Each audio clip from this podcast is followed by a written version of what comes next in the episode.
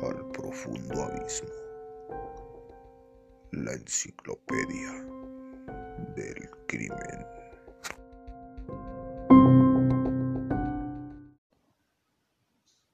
Los narcos satánicos. Adolfo Constanzo sembró el terror en Matamoros, Tamaulipas un terror que parecía no tener fin. La combinación de tráfico de drogas, ritos diabólicos, tortura y asesinatos se fue cocinando a fuego lento en un caso de hierro.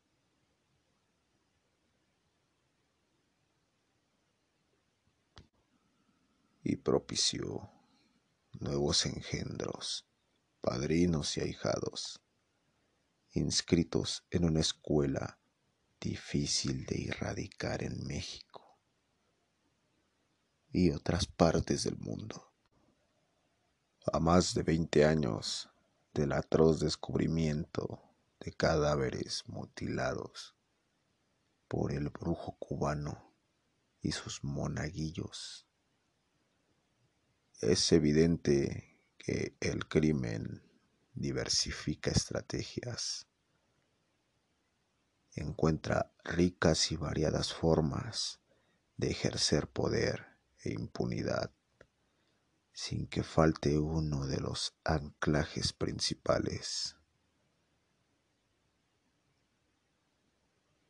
El altar satánico en casas de seguridad o en el lugar destinado a sacrificar víctimas y redimir victimarios.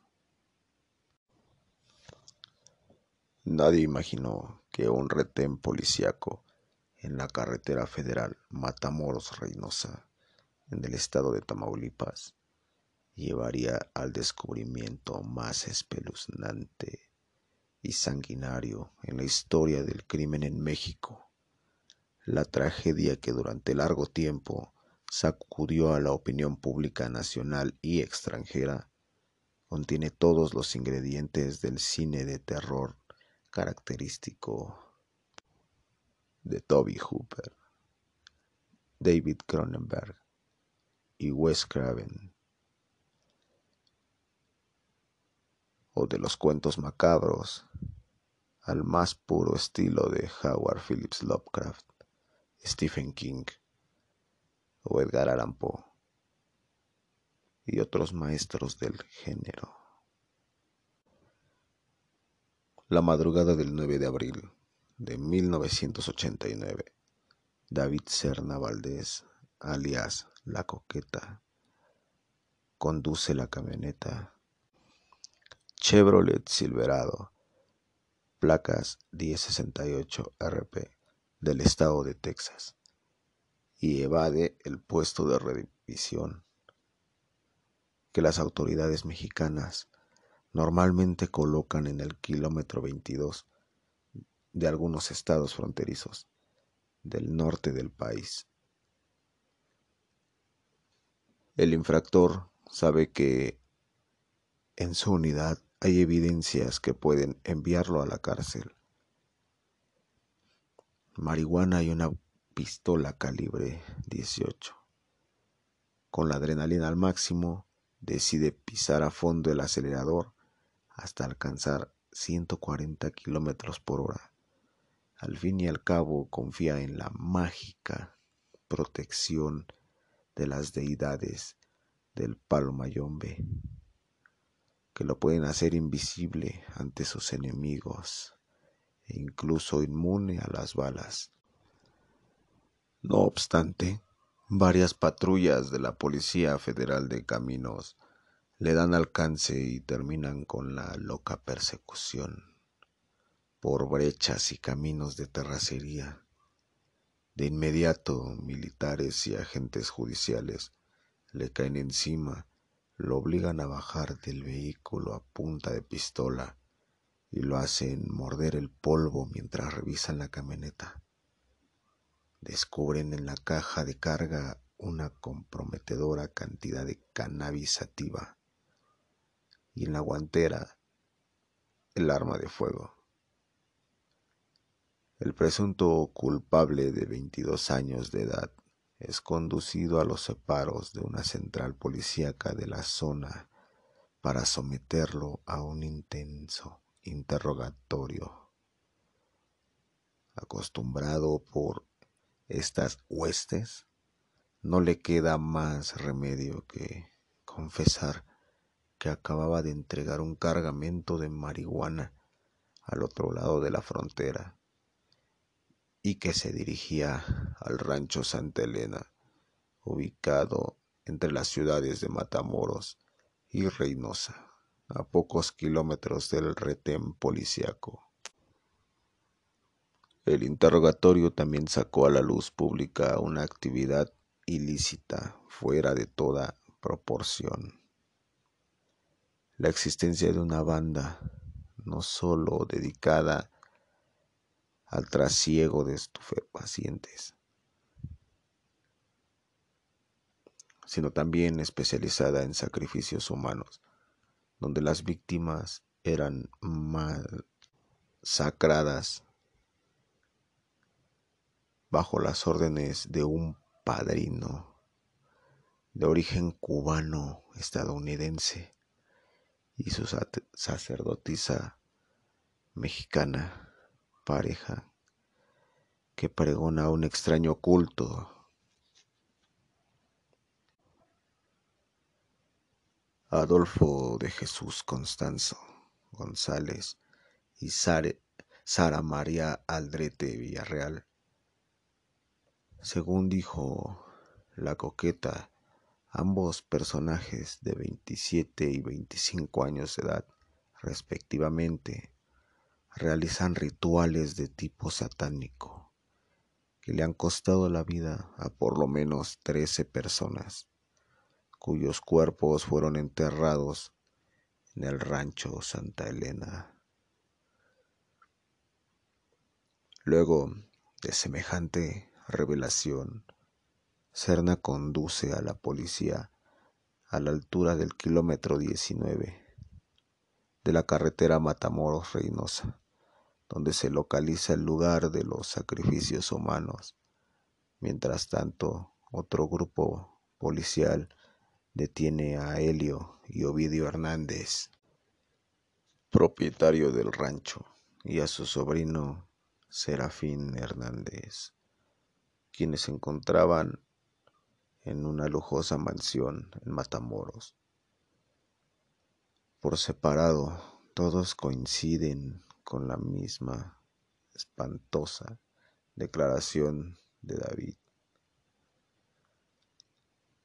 La práctica de sacrificios con seres humanos bajo las órdenes de un brujo extranjero y su cómplice una alta y bella mujer apodada la bruja, la madrina, la sacerdotisa, la concubina del diablo o la come niños.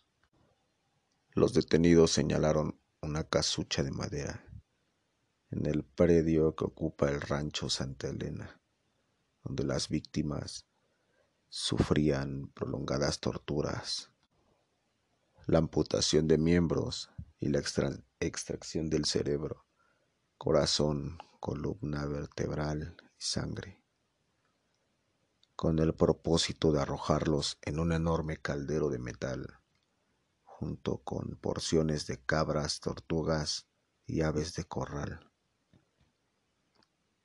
Al final de la cocción, el caldo nauseabundo era ingerido por los integrantes de la secta para adquirir poderes mágicos e inmunidad ante el peligro. En el interior de la casucha las autoridades encontraron 110 kilos de marihuana, armas de diverso calibre, así como el multicitado caldero con restos humanos y de bestias en avanzado estado de putrefacción. El improvisado inmueble también ostentaba pentagramas, avalorios, fetiches, collares, monedas, herraduras, veladoras con la imagen de la Virgen Guadalupana, botellas de aguardiente, martillos, sierras, machetes, cuchillos de diversos tamaños, había sangre por todas partes, cabezas de ajos y una gran cantidad de chiles. El cuadro es aterrador. Las moscas, cucarachas y roedores polulan el ambiente y no falta quien salga corriendo, sufra un desmayo o vomite la última cena.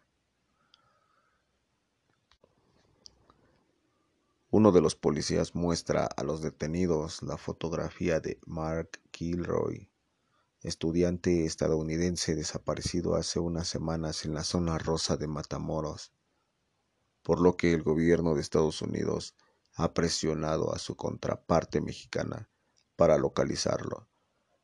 El velador de la finca, Domingo Reyes Bustamante, reconoce de inmediato al muchacho y explica que en varias ocasiones le dio de comer y beber agua mientras estuvo amarrado de pies y manos en el rancho Santa Elena.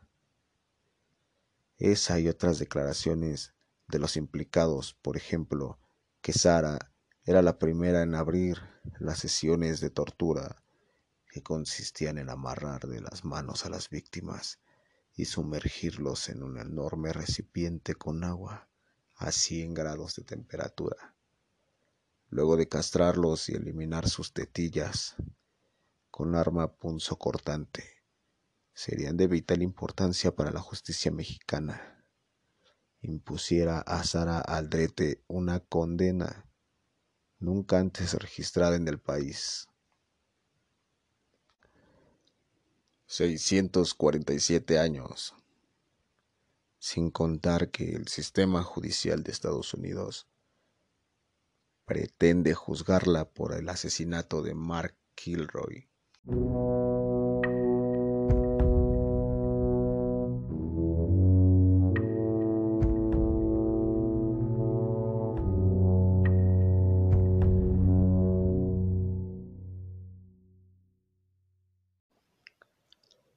el 13 de abril de 1989.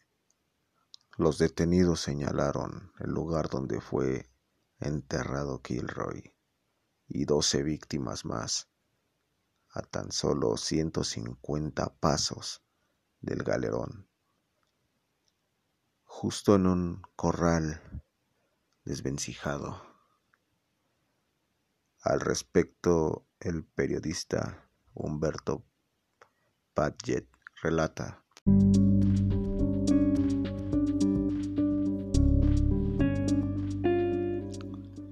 La mayoría de los ejecutados fueron policías que trabajaban como madrinas o informantes para el cártel del Golfo. Entre ellos se encontraban Joaquín Manso Rodríguez y Roberto Rodríguez. Ambos eran agentes antinarcóticos de la Policía Judicial Federal. En la fosa clandestina también aparecieron Rubén Vela Garza y Sergio Rodríguez, asesinados cuando intentaron robar tres toneladas de marihuana, haciéndose pasar por judiciales.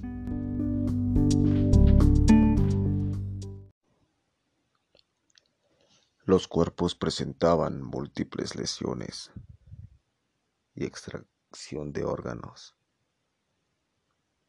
Un enjambre de agentes de todas las corporaciones policíacas mexicanas, incluyendo integrantes de la Administración para el Control de Drogas, o por sus siglas, en inglés, DEA, y de la Oficina Federal de Investigación, FBI,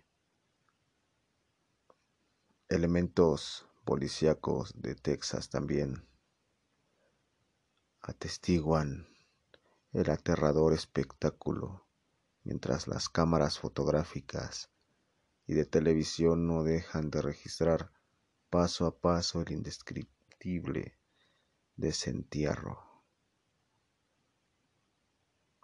En contra de la idea de preservar el lugar del crimen, las autoridades deciden prender fuego a la casucha y enviarle, según ellas, un claro mensaje a Adolfo de Jesús Constanzo y a Sara María Aldrete.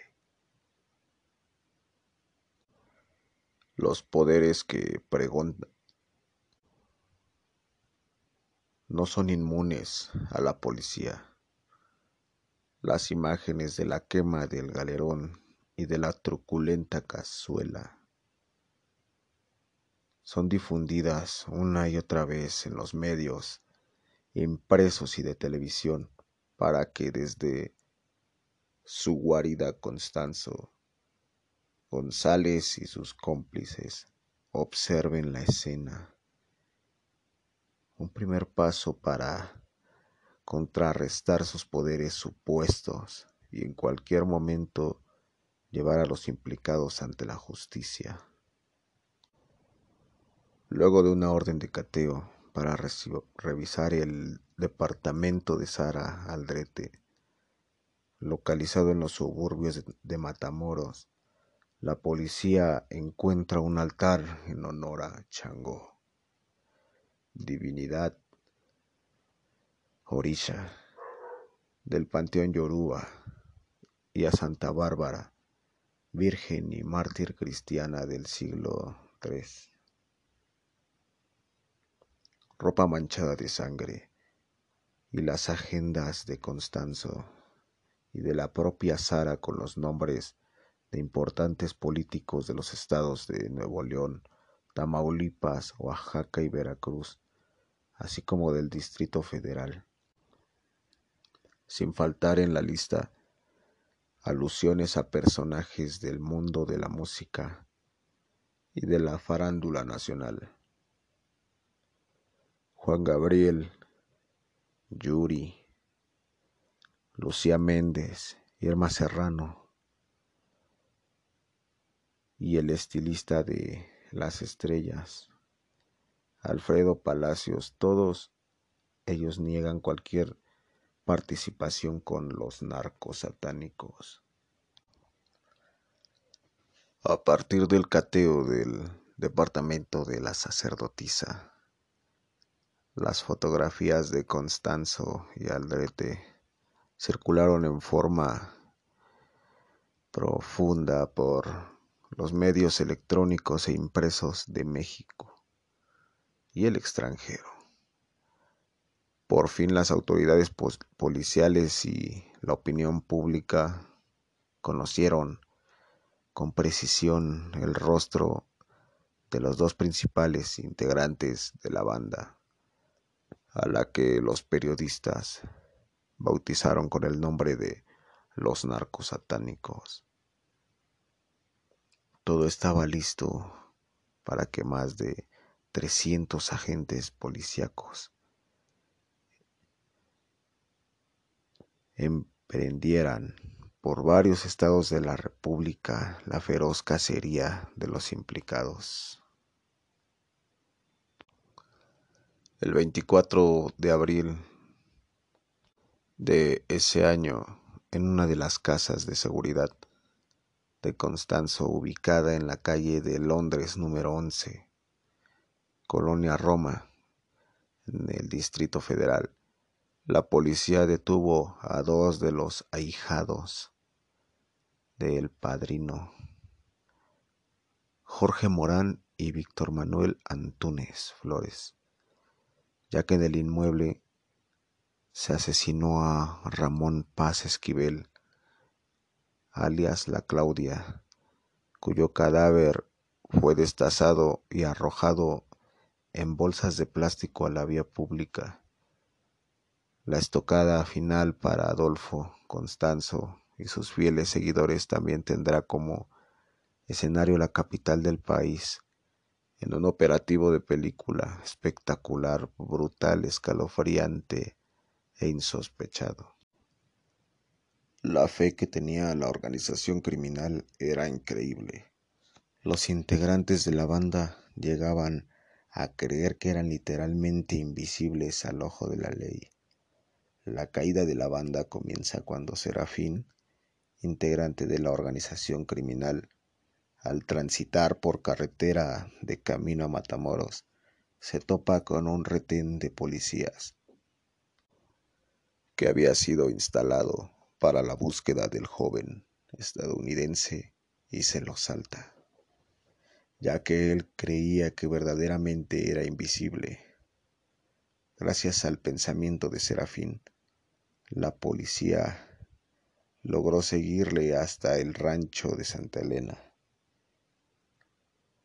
lugar en el que se habían cometido un sinfín de delitos. Los elementos policíacos llevaron a cabo la detección de Serafín y un velador que se encontraba en el rancho aquella noche. Esto para cuestionarlos. Después del interrogatorio, Serafín confesó que Mark Gilroy fue torturado y le sacaron su cerebro para hervirlo en una olla. Además lo hicieron desenterrar quince cadáveres mutilados que también se encontraban en el patio del rancho.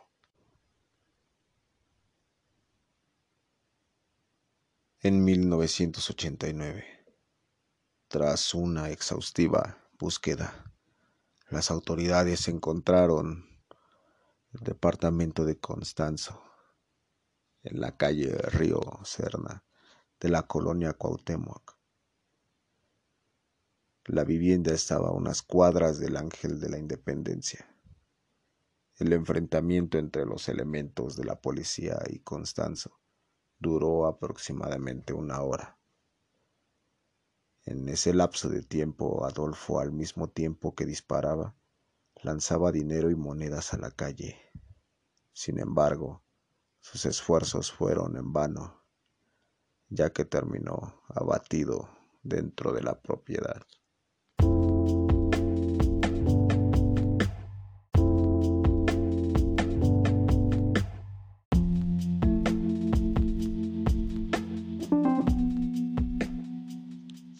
Padrino nació en Miami, Estados Unidos, y viajó a México supuestamente para realizar una gira de modelaje. Gracias a su padrastro se involucró al tráfico de drogas, donde fungía como sicario y traficaba droga de México a Estados Unidos. En su camino por el país, conoció a Sara Aldrete, se convirtió en su pareja y a la que apodaron la madrina. Juntos se encargaban de liderar la organización criminal. En su juventud, Constanzo laboró como monaguillo en la Iglesia Católica, pero también fue acompañante de su madre en un viaje a Haití, en donde sorprendió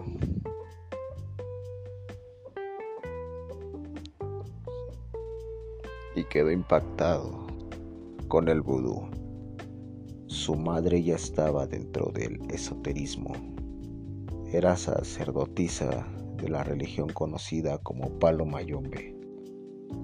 Se presume que al llegar a México Adolfo Constanzo comenzó a adquirir fama con personas de clase alta y altos mandos de organizaciones criminales en Tamaulipas, todo gracias a sus dones espirituales. Adolfo comenzó a ser un informante místico, daba información a los cárteles sobre los ataques de organizaciones criminales contrarias e incluso llegaba a prevenir redadas policíacas.